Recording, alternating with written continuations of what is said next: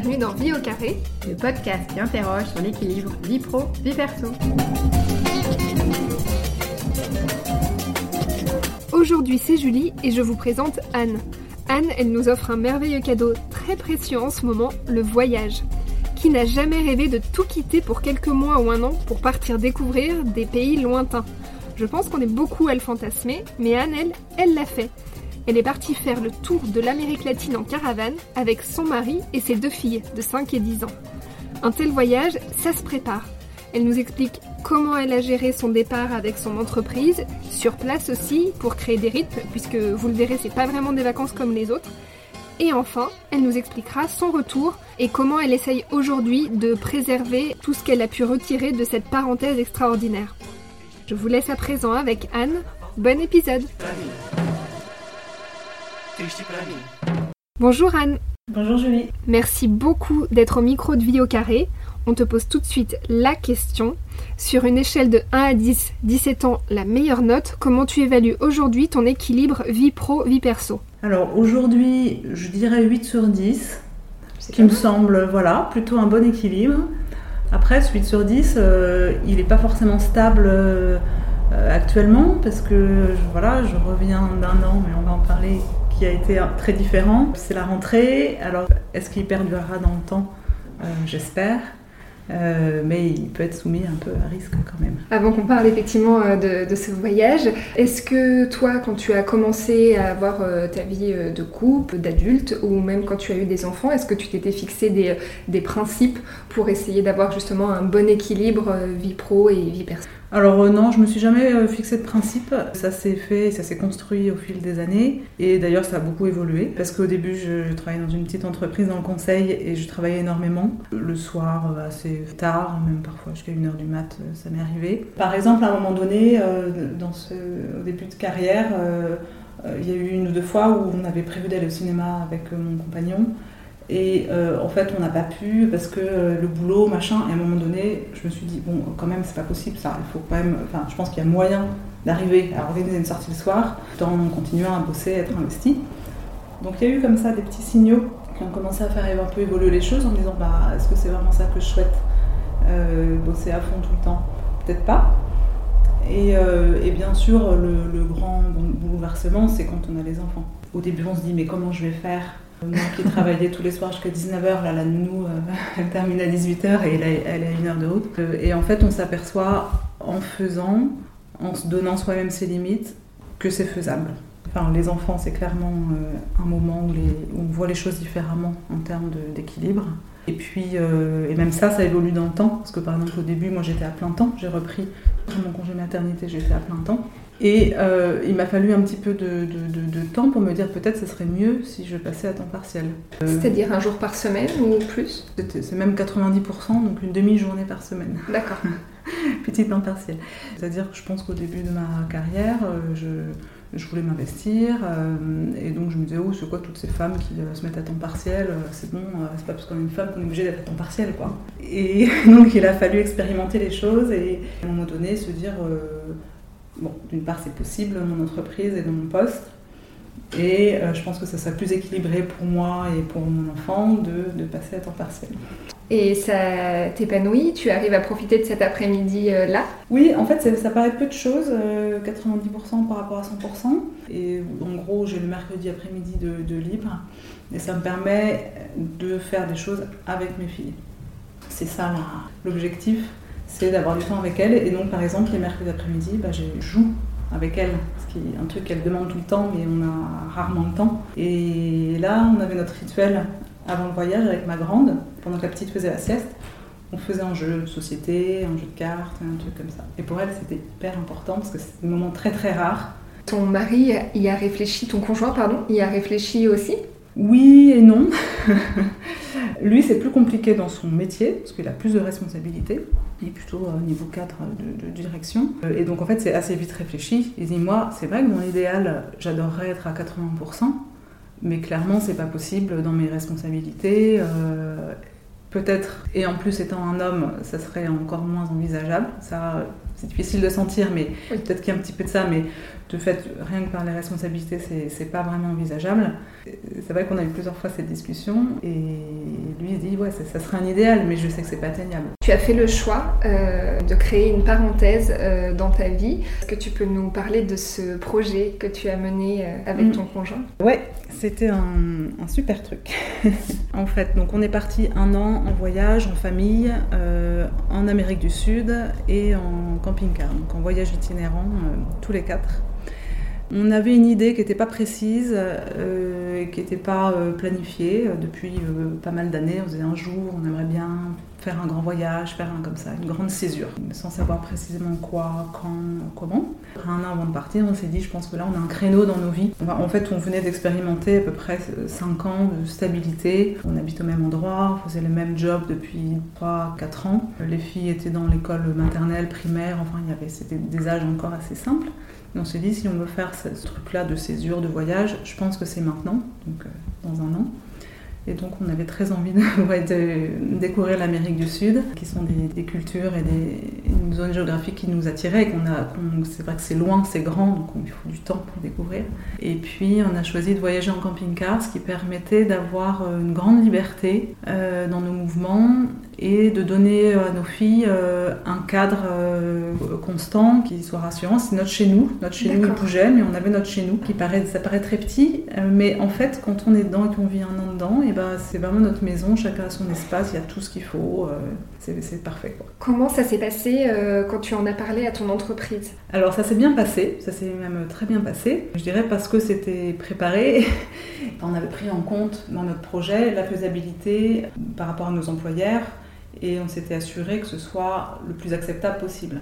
C'est-à-dire Alors, c'est-à-dire que euh, moi, c'était, on avait un contrat moral avec ma responsable, qui était de dire qu'au bout des 4 ans que j'avais fait sur mon poste, je serais en mobilité, que je pourrais euh, changer de poste. Donc là, on arrive au bout des 4 ans, et donc je vais présenter les choses en de toute façon, euh, à la fin de l'année, je dois bouger. Donc là, euh, mon projet, c'est non pas de bouger sur un autre poste, mais c'est de prendre une année de congé de disponibilité. Donc pour elle, peu importe si je partais dans un autre poste ou faire mon voyage, la, différence n'était pas si, énorme. Donc ça, ça s'est bien passé. C'était à peu près le, même, la même configuration pour mon conjoint. Et après, la chance qu'on a, c'est que dans nos grandes entreprises, euh, le, congé de disponibilité est une, pratique, je dirais pas courante, mais qui se fait, qui est acceptée. Euh, ça leur semblait pas un truc complètement euh, exotique et pas spécialement risqué. Du coup, tu n'avais pas la crainte, par exemple, qu'on te fasse payer, entre guillemets, cette, cette année d'absence? Non, pas du tout. Mais je pense que ça tient aussi à notre fonctionnement d'entreprise avec une mobilité interne qui est, qui est assez organisée. Et euh, par rapport aux enfants, euh, quand vous leur en avez parlé, ils n'ont pas eu de crainte par rapport à l'école, laisser les copains pendant un an? Alors, euh, elles ont réagi assez différemment, les deux. La petite était euh, plutôt enthousiaste, mais je pense que pour elle, ça restait euh, un peu, pas abstrait, mais bon, du moment qu'elle est avec papa, maman, avec sa sœur, bon, c'est le principal. Et vraiment, le côté durée, la, représentation du temps et pas du tout la même que la nôtre, donc euh, elle se rendait pas forcément compte qu'un an c'était long. La grande, qui avait 9 ans, elle déjà elle commence à plus se projeter dans le temps et euh, c'était un peu moins facile. Au début, elle nous disait moi je veux bien partir mais que 6 mois, sinon c'est trop long euh, pour les, amis. Donc bon, ça a été un, chemin d'acceptation un peu plus long. Voilà, mais elle a fini de toute façon, enfin, voilà, par nous suivre parce que bon, on l'a écouté, oui, mais pas que. Euh, nous, on sait en tant qu'adultes qu'un an, ça passe vite et que si on sait qu'on revient après, on ne perd pas les liens qui ont été créés, etc.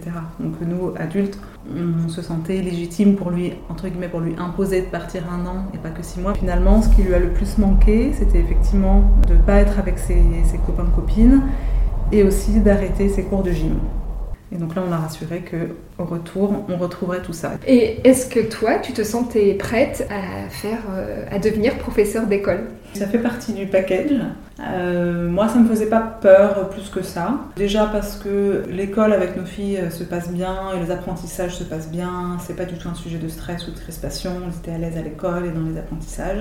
Donc déjà, on partait sur un terreau euh, tranquille. Après, moi, j'aime bien être dans la pédagogie. C'est une posture que j'aime bien.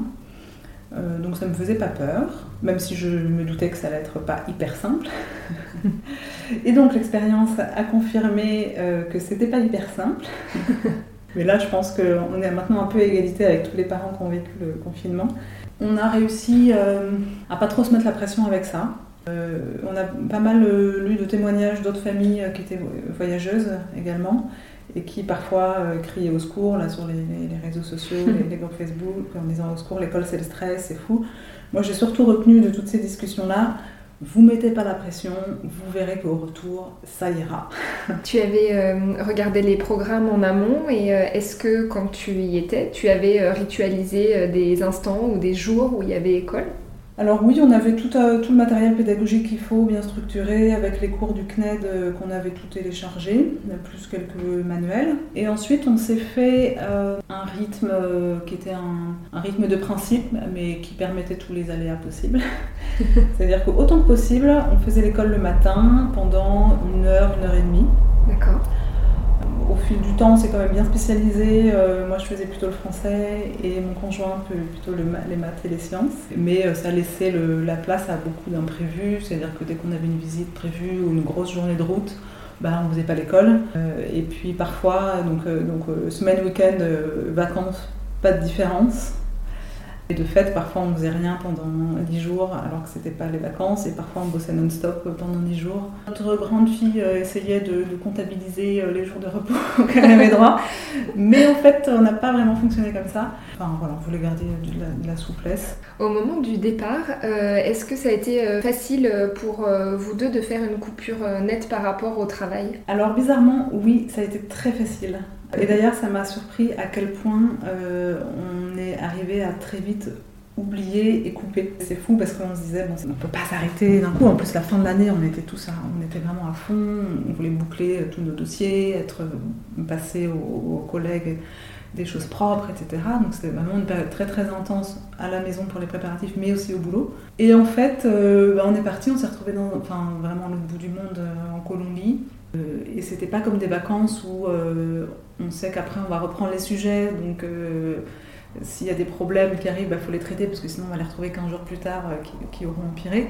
Là, on savait que de toute façon, euh, il, fallait bien que, les autres se débrouillent sans nous. Hein. Pendant un an, on n'allait pas faire hotline. Donc, on a réussi, et même très facilement, à oublier et à couper. Et c'est là qu'on se dit, euh, waouh, en fait, finalement, euh, bon, le boulot, c'est pas toute la vie. Pendant ce voyage, c'était, est-ce que pour vous déjà, c'était des vacances? C'était pas exactement des vacances. Alors au début, c'était un peu comme des vacances. On était euh, dans une phase un peu déjà de, de récupération, de on souffle, on se pose, on profite de l'instant présent. Et puis en fait, au fil du voyage, euh, ben, on s'aperçoit que c'est quand même un petit peu différent. Déjà, il y a quand même une certaine euh, contrainte et, notamment le rythme d'école à, tenir. Et donc là, c'est un peu différent. Et puis on se donne du coup, on peut se donner plus de règles et de contraintes alors que dans une période de vacances, on va essayer justement de se libérer de toutes les contraintes. Là, on acceptait de, de par exemple, se réveiller pas trop tard. Voilà, on, essayait de se donner un, un, petit peu un cadre pour euh, bah, profiter de, ce qu'on voulait faire, c'est-à-dire voyager, découvrir. C'est quand même euh, une, une, période qui reste une grosse période de liberté. c'est ce, mhm. ce que j'en retiens euh, après coup, une impression de, liberté très très forte. Et puis la dimension long terme, elle est quand même très nouvelle et c'est en ça qu'elle diffère des, vacances. D'un coup, on avait le, temps de perdre du temps, quoi. Parce qu'on s'aperçoit que même dans nos vacances, en fait, le temps est assez compté et euh, on est vite rattrapé par de toute façon, j'aurai pas le temps. Et là, on avait le temps de perdre du temps. On n'avait pas prévu, par exemple, de rester euh, une journée de plus euh, à tel endroit. Mais en fait, on n'avait pas trop envie de bouger le matin. Bon, on est bien là. Bon, finalement, on va rester toute une journée à, entre gamer rien faire, euh, sans se dire, bon, bah, j'espère qu'on perd pas du temps. Mais ça, c'est un, gros luxe. Ce rapport au temps, à la liberté, c'est quelque chose que tu essaies d'infuser dans ta vie maintenant? On va voir comment ça perdure et comment ça peut nous manquer, comment on peut le rattraper. Mais après, je me fais pas trop d'illusions. Je, sais qu'on n'est plus dans la même configuration et que euh, nécessairement, on ne peut pas chercher à reproduire les mêmes fonctionnements. Je pense qu'il faut encore un peu de temps pour voir euh, qu'on veut garder dans ces enseignements-là et ce qu'on peut garder aussi. Ce voyage d'un an, un peu moins au final, c'est euh, quelque chose euh, qui euh, était épanouissant parce qu'il était à durée limitée ou c'est un idéal qui t'a fait dire que, que dans l'idéal, t'aimerais bien ne pas travailler ou terminer plus tôt ou accorder plus de temps à ta famille? Il a toujours été vécu comme une parenthèse. Donc on savait qu'il y avait un début, une fin et on savait que ça pouvait pas être un mode de vie durable. Je pense quand même qu'on a, mon conjoint comme, comme moi, on a besoin de travailler pour s'épanouir. Je dirais pas que le travail nous a manqué pendant un an, mais parce qu'on avait autre chose aussi pour, pour remplir. On avait la découverte, on avait le, voyage en tant que tel. Mais euh, je pense que sur le long terme, c'est pas un, idéal qu'on vise. On a besoin quand même de notre activité professionnelle qui est enrichissante euh, intellectuellement et socialement aussi. On a de la chance de faire des, des boulots qui nous plaisent et et on n'est pas parti euh, avec l'idée de changer de vie et avec l'idée de partir parce qu'on n'en pouvait plus, euh, que ça ne nous convenait pas. Ça vous a permis euh, de, de, tisser des liens différents entre vous deux d'abord en tant que couple et puis avec vos enfants aussi Oui, je pense que ça a renforcé les liens familiaux. Avec les enfants, c'est clair. notamment mon conjoint, il les voyait quand même pas beaucoup la semaine. Moi, je les voyais un peu plus le mercredi, le vendredi. Et donc, on a vraiment vu nos filles grandir. On a passé du temps avec elles on les a vues dans, tous leurs aspects. On les a vues euh, jouer, on a joué avec elles. Ça, en fait, on le fait pas beaucoup hein, dans le temps normal. On a fait l'école avec elles, donc on les a aussi bien découvertes dans leurs apprentissages, dans leur euh, posture d'élèves. Ça, c'est très instructif. Peut-être qu'on pourra d'ailleurs mieux les accompagner euh, dans leur scolarité et on a, voilà, on a vécu ensemble des choses qui sont très fortes et qui sont des souvenirs qui soudent quoi, dans, les, dans les moments difficiles, dans les galères et puis dans les super moments. Et donc ça, ça, ça crée une cohésion très très forte. Et dans notre relation euh, à deux, même si on n'a pas eu beaucoup de moments euh, à deux, mhm. On était en gros tout le temps à quatre. Déjà, bizarrement, ça nous a pas trop pesé. On se disait euh, peut-être qu'à un moment donné, on en, aura, on en aura marre d'être tout le temps à quatre. On aura vraiment envie soit d'être tout seul, soit d'être euh, à deux. Euh, en fait, on n'a pas trop trop éprouvé ce besoin. Je pense qu'on était bien à quatre. Et puis, bon, on avait toujours des, euh, voilà, le soir ou par moment, des, petits moments à deux. Enfin, voilà, pas, pas toute une soirée entière, mais une heure cool où on peut discuter entre adultes, rien que ça. Donc finalement, ça nous a pas tant manqué que ça, alors qu'on le craignait. Et puis, euh, on se connaît déjà bien hein, depuis à peu près 20 ans. Et donc, euh, il n'y a pas eu de grosses révélations de en fait, euh, oh, mon homme il est comme ça, il réagit comme ça, c'est, je pensais pas. Il n'y a pas eu ça. mais ça a plutôt approfondi la, relation et on a eu ouais, l'occasion de se, de se voir dans d'autres situations. Et euh, bah, ça renforce les liens aussi. Par rapport aux autres membres de ta famille, à tes amis, tu me parlais tout à l'heure de ta vie sociale. Est-ce que du coup vous étiez dans une bulle et vous étiez plus distant de ceux qui étaient euh, restés en France? La création d'une bulle, ouais, c'est un peu ça. En fait, euh, on avait des relations qui perduraient, mais beaucoup plus distantes, beaucoup moins fréquentes. C'était ni pour les fuir, voilà, ni une recherche d'isolement mais euh, je pense qu'on avait des choses à vivre entre nous qui n'étaient pas complètement partageables de toute façon. Quoi. Et puis euh, voilà, on s'est aperçu que parfois on, avait des tas de relations, là, part avec le téléphone, les, les, WhatsApp et compagnie, qui sont un peu chronophages, où on s'échange des trucs, mais bon, euh, un peu superficiels. Si on les laisse tomber, pas grave. Ça permet d'être un peu plus sélectif dans les, dans les informations, les, les moments qu'on partage. Et on l'a vu aussi pendant le confinement avec notre grande fille en fait, tous les enfants de sa génération, là, 9-10 ans, pendant le confinement, se sont tous mis à échanger plein de messages WhatsApp avec le téléphone de leurs parents. Et donc, toutes ses copines euh, se sont mises à la, contacter. Et en fait, elle, elle se sentait vraiment décalée. Euh, parce que les échanges, c'était pas grand chose. C'était bon, comment ça va, ça va, machin, euh, on s'appelle, ah ouais, t'as fait quoi aujourd'hui? Et en fait, ça l'intéressait pas tellement. Et c'est là où on a vu, en fait, tout le côté je vis quelque chose de différent par rapport aux autres euh, et on ne pouvait pas en fait euh, rétablir des relations comme si on était présent avec eux. On était dans un monde un peu à part et c'était pas plus mal. Comment se passe aujourd'hui la reprise? Je dirais que la reprise se passe bien, mais elle se passe bien à mon avis parce qu'elle a été très progressive. C'est-à-dire que à cause ou grâce au confinement, on est rentré plus tôt que prévu. On est rentré au mois de mai et en gros, la, la, vraie reprise de tout le monde, là, elle vient de se faire début septembre. Déjà, on est rentré chez nous, euh, non pas au mois de mai parce que notre appartement n'était pas dispo, mais qu'au mois de juin. Donc, on a eu encore un mois. On était au bord de la mer, dans la, maison de vacances. Donc c'était une sorte de transition. On était comme encore un, peu en voyage, mais sur place euh, en France. Et ensuite on est rentré chez nous. Ensuite seulement moi j'ai commencé à retravailler, donc j'ai repris le travail un peu plus tôt que prévu puisqu'on était là, euh, que du coup c'était aussi bien de gagner un peu d'argent. Ça aussi, ça a été possible et facile avec vos entreprises respectives? Ouais, euh, avec mon entreprise, ça a été plutôt facile. J'ai eu la chance de pouvoir retrouver un poste euh, facilement. À partir du moment où j'avais un poste, c'était facile de reprendre. Mon mari, lui, n'a repris que fin août. lui, il avait besoin d'un peu plus de temps pour chercher, c'était moins simple. mais du coup, c'était bien qu'on reprenne pas tous les deux en même temps. On a pu gérer l'été en, s'occupant de, de nos filles. Ça s'est fait de manière très progressive et je pense que c'était bien parce que quand même, euh, ça fait beaucoup de changements à intégrer. Le, retour, on s'est réinstallé, c'est comme un déménagement. Toutes les choses administratives qu'on avait défaites euh, à refaire. Et donc ça, ça prend du temps, ça prend de l'énergie. Et euh, finalement, on a eu quasiment 4 mois pour se revenir comme tout le monde et c'était bien. Et je pense que si on avait eu que un mois, par exemple, on aurait, ça aurait été très dur. Et ça, on l'anticipait pas forcément beaucoup avant de partir. Oui, en fait, souvent on anticipe euh, le départ, le voyage mm. et pas forcément le retour ou l'après. Mm. D'accord. Voilà, mais si on avait planifié, on n'aurait jamais planifié 4 mois. Euh, c'est une sorte de finalement de luxe, enfin de voilà, de un bien pour un mal. Est-ce que tu as fait évoluer tes, euh, habitudes dans ton quotidien depuis que tu es revenu Je dirais que la tendance naturelle, c'est de reprendre un peu les mêmes habitudes qu'avant de partir. On est vite quand même rattrapé par nos automatismes, par les habitudes et les repères qu'on avait. Ces habitudes n'étaient pas foncièrement mauvaises. Enfin, euh, voilà, mon, équilibre vie privée, vie perso euh, avant de partir était, pas trop mauvais, je trouve. Néanmoins, il y a quand même deux choses euh, auxquelles j'essaie de faire plus attention. C'est le sommeil. On a quand même bien vu dans le voyage qu'en en fait, on avait besoin de dormir pas mal. quand on se laisse à notre rythme naturel, bah, en fait, on dort beaucoup plus que quand on est dans le rythme boulot. Et je me suis dit, il faut faire attention quand même à pas trop se fatiguer.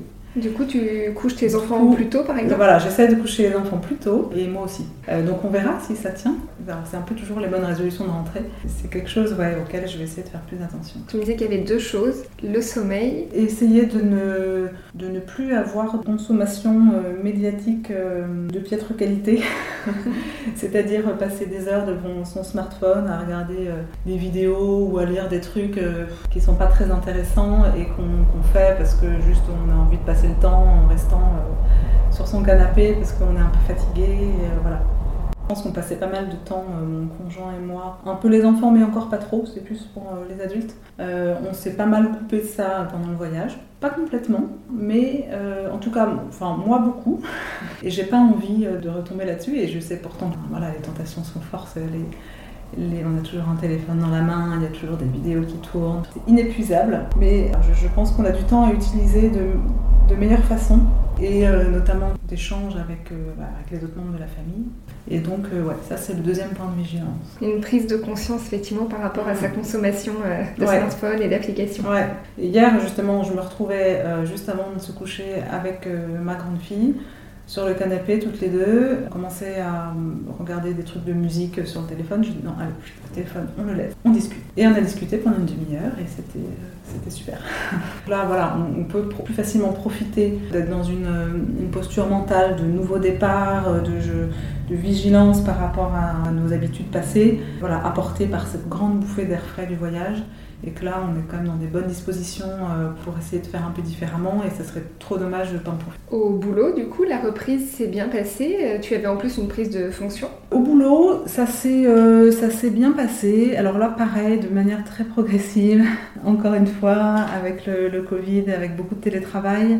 Donc déjà la partie rythme était beaucoup plus cool qu'une reprise classique. Euh, pour moins de trajets. En étant en prise de poste, en télétravail, on est quand même un peu moins sollicité, donc c'était moins dense. Et puis c'était la période de l'été aussi. Donc euh, pour le coup, c'était quand même assez cool pour une reprise. On s'aperçoit que les choses reviennent assez vite. Quand même. Autant c'était facile à oublier, autant ça revient assez vite. Je me suis pas sentie complètement déboussolée. Après, l'autre question, c'est est-ce que le boulot nous plaît? Est-ce qu'on y retrouve du sens? Moi, j'ai eu la chance de quand même pouvoir un peu choisir mon, poste et on pouvait craindre. Euh, de euh, c'est vraiment pas intéressant que ce que je fais par rapport à toutes les aventures que j'ai vécues en voyage. Ça, je le ressens pas trop, parce que je sais pourquoi j'ai choisi ce poste. J'ai pas, pas subi, quoi. Il y a des nouveaux challenges aussi, sans doute. Il y a des nouveaux challenges. Voilà, il y, a ce que j'ai envie d'y mettre. Donc euh, voilà, donc ça se passe plutôt bien. Après, c'est que le début. donc là, le, le, bon équilibre que j'ai noté à 8 sur 10 pour l'instant. Bon, je sais pas, hein, peut-être que peut-être qu'il baissera un petit peu. Euh, on verra. Tu sens que tu as un rapport au stress qui est différent ou pas d'ailleurs on va le voir à l'épreuve des faits. Je pense que j'ai peut-être gagné un peu en maturité par rapport à ouais, des situations euh, un peu nouvelles. En fait, on relativise plus de choses. Je, pense quand même que c'est un des enseignements. On voit les choses d'un peu plus loin. On a pris tellement de distance par rapport à tout ça qu'il en reste quand même une petite euh, prise de distance qui aide à relativiser euh, euh, une situation qui pourrait être stressante. Il faut voir comment ça perdure dans le temps. Tu as l'impression au final que cette parenthèse, elle t'a fait évoluer dans ton rôle de mère, de conjointe, de salarié? Je pense que euh, déjà, pendant l'année de voyage, mon rôle a évolué clairement parce que j'étais plus euh, salariée. Et en fait, le rôle de mère et, de mère au foyer qui me pesait pendant que je travaillais, c'est-à-dire euh, faire les repas, c'était vraiment une contrainte. Là, pendant le voyage, je le vivais beaucoup mieux. c'est-à-dire que quand c'était pas en concurrence avec autre chose, finalement, c'était beaucoup plus accepté. Et euh, voilà, faire des, repas euh, au moins deux fois par jour, tous les jours, ça me pesait beaucoup moins parce que bah, j'avais le temps pour ça et c'était pas en, voilà, en concurrence avec autre chose. Donc maintenant, n'ayant plus autant de temps, la, concurrence des différents rôles revient un peu. Mais je pense quand même qu'il reste ce côté, euh, je sais tous les rôles que je peux avoir et j'essaie qu'il n'y ait pas de conflit entre ces différents rôles. Je pense que je vais réussir à, être, à mettre moins en conflit mes différents rôles parce que je saurais que tous ces rôles existent et il faut que je les tienne dans la, place qui est possible. Que c'est pas parce que je m'occupe de tous les repas, par exemple, que je ne suis qu'une mère au foyer. Et par rapport à ton ami, est-ce que du coup vous avez eu à cœur d'avoir des moments à deux ou pas d'ailleurs depuis ce retour? C'est oui, quelque chose qu'on a apprécié d'avoir un peu plus, que ça faisait du bien. Mais on avait déjà la conviction avant c'est qu'il faut quand même se ménager ces moments à deux. Et euh, on, le faisait déjà avant et on va continuer à le faire, c'est clair. Et ça s'organise Ça s'organise, ouais, ça s'organise. On se... Un petit voyage, un week-end, un truc, euh, donc on va le faire. D'accord. Et est-ce que euh, tu, tu as du temps pour toi? Je dirais que j'en avais, j'avais l'impression de ne pas beaucoup en avoir avant. Pendant le voyage, j'en ai pas beaucoup eu. Et là, bah, du coup, c'est pas très différent. pas euh, un besoin énorme en termes de temps quantitatif, d'avoir beaucoup de temps pour moi. il suffit de petits moments, ça, ça me va. Mais euh, ce qui est important pour moi, c'est d'avoir du temps pour lire. Je pensais que je l'aurais beaucoup plus pendant le voyage. Finalement, euh, j'ai pas eu tant que ça. en fait, je pense que le temps que j'avais imaginé utiliser pour lire, je l'ai utilisé pour écrire et faire le blog euh, qu'on a fait, qui m'a apporté beaucoup de satisfaction. Donc j'ai pas de, j'ai pas de regrets. C'était pas une charge. Je me suis rendu compte que ça me plaisait bien. Mais, euh, mais donc voilà, j'ai toujours cette envie de lire qu'il faut que je, ménage. Mais bon, pour l'instant ça va. J'arrive à me garder du temps. Et puis euh, le temps pour les activités personnelles. Bon, bah, je crois que là, je, je, suis pas très forte pour ça. Est-ce que tu as encore des tiraillements, conflits ou des choses que tu aimerais améliorer aujourd'hui? Oui, bah, je pense que justement, c'est un peu sur ces temps personnels. Hein. Je pense que là, c'est pas tout à fait abouti. Je sais pas bien ce que je veux. Voilà, faire du sport, oui. Ou une activité plus de détente ou de création. Mais comme je sais pas ce que je veux, je ne crée pas les possibilités pour développer. Donc, ça, ça reste encore un, objectif, un chantier, ouais. Et si on fait euh, le bilan, euh, que tu as une fierté euh, particulière, un aboutissement particulier qui te rend très très fier? Moi, je dirais que la principale fierté, c'est de l'avoir fait et que ça se soit bien passé, c'est-à-dire que tout le monde ait bien vécu. Et la deuxième petite fierté, personnelle, c'est d'avoir fait le blog, parce que j'avais envie que ce soit fait, mais je craignais vraiment que ce soit un, truc euh, qui serait toujours en retard, qui serait une contrainte, etc. Et donc là, je l'ai fait euh, sans aucune pression, et je me suis aperçue que ça me plaisait bien en plus d'écrire. De, et donc là, je me demande s'il y a d'autres choses à écrire ou pas. Sans gestation Ouais, en pré-gestation. à refaire, tu crois? Et est-ce que c'est possible? À refaire, euh, oui. pas forcément la même chose, dans les mêmes conditions, etc. Mais ouais, on rêve, je pense, que d'une chose, c'est de, de revoyager, de re avoir du temps pour se perdre, pour euh, se mettre dans des, endroits et des situations qu'on n'a jamais euh, vues et faites. La grosse question, c'est comment, quand, euh, est-ce que c'est possible? J'ai pas de réponse, à un court terme, probablement pas. À notre retraite, On aimerait beaucoup, mais la question c'est avant, avant dans, avant dans 20 ans. Donc pour l'instant, il n'y a pas du tout de projet. Et voilà, c'est faisable, donc c'est peut-être refaisable. Merci Anne, on va passer pour finir aux questions express pour une vie au carré. Tu nous l'as dit déjà un peu tout à l'heure, le smartphone selon toi, ami ou ennemi? C'est un, ami un peu toxique, je dirais. Non mais c'est un ami, on peut pas, voilà, c'est tellement euh, pratique. Mais euh, ça c'est clair, c'est toxique, donc il euh, faut, le, le, garder à sa place. Est-ce que tu vois le verre plutôt à moitié plein ou à moitié vide? Moi je vois plutôt le verre à moitié plein. Euh, c'est ma manière de, voir, euh, de voir la vie. Mon conjoint, il voit plutôt le... Moi, j'ai l'impression qu'il voit plutôt le verre à moitié vide. Et donc, tous les deux, on a généralement une bonne, bonne évaluation des choses. Tu penses qu'il dirait la même chose? Je sais pas. c'est pas sûr. Est-ce que tu as une personne qui t'inspire ou qui t'a marqué?